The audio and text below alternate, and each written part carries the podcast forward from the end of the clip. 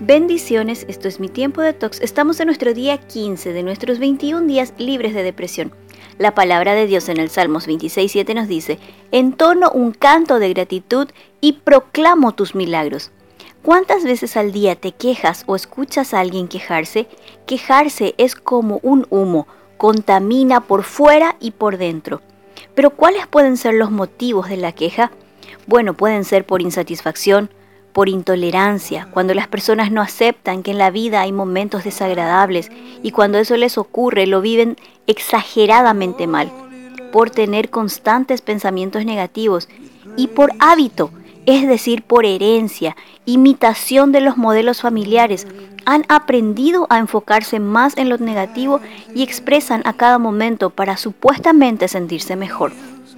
Piensa en lo siguiente, cuando vas del trabajo a la casa, ¿qué camino eliges? Probablemente tomarías el camino de siempre. ¿Por qué? Porque es un camino fácil, accesible y automático.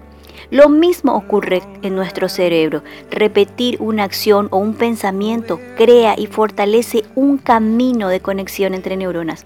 Cuando piensas en queja, incluso sin mencionarla, esta conexión se activa y desencadena una reacción de estrés liberando sustancias muy dañinas que debilitan tu sistema inmune, interfieren en el aprendizaje y la memoria, aumenta la ganancia de peso, aumenta la presión arterial, el colesterol, además de aumentar el riesgo de depresión, afecta tus relaciones personales y disminuye tu autoestima.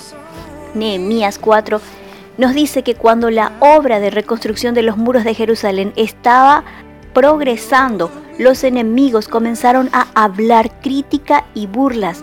Hacían escuchar a los judíos para desanimarlos. En el versículo 10 dice que el pueblo comenzó a quejarse. Los trabajadores están cansando, los escombros que quedan por sacar son demasiados, jamás podremos construir la muralla por nuestra cuenta, etc.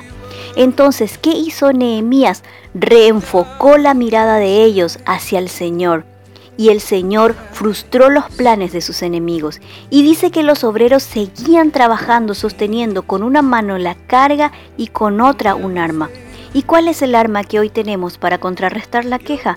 Nos dice Salmo 50, 14, 15. Lo que quiero de ti es verdadera gratitud a Dios. Confía en mí en tus tribulaciones para que yo te libre y puedas darme la gloria. Volvamos a recuperar el arte de agradecer de la mano del agradecimiento surge la capacidad de apreciar lo que somos, lo que tenemos y lo que hacemos. Pregúntate, ¿qué puedo hacer para cambiar aquello de lo que me quejo? Medita en la persona de Jesucristo y de tu Padre Celestial de manera consciente. Acércate a Él en oración, reconociendo por tu propia experiencia su poder. Escribe tu gratitud del día y recuerda la palabra de Dios en Colosenses 4.2. Oren siempre con gratitud.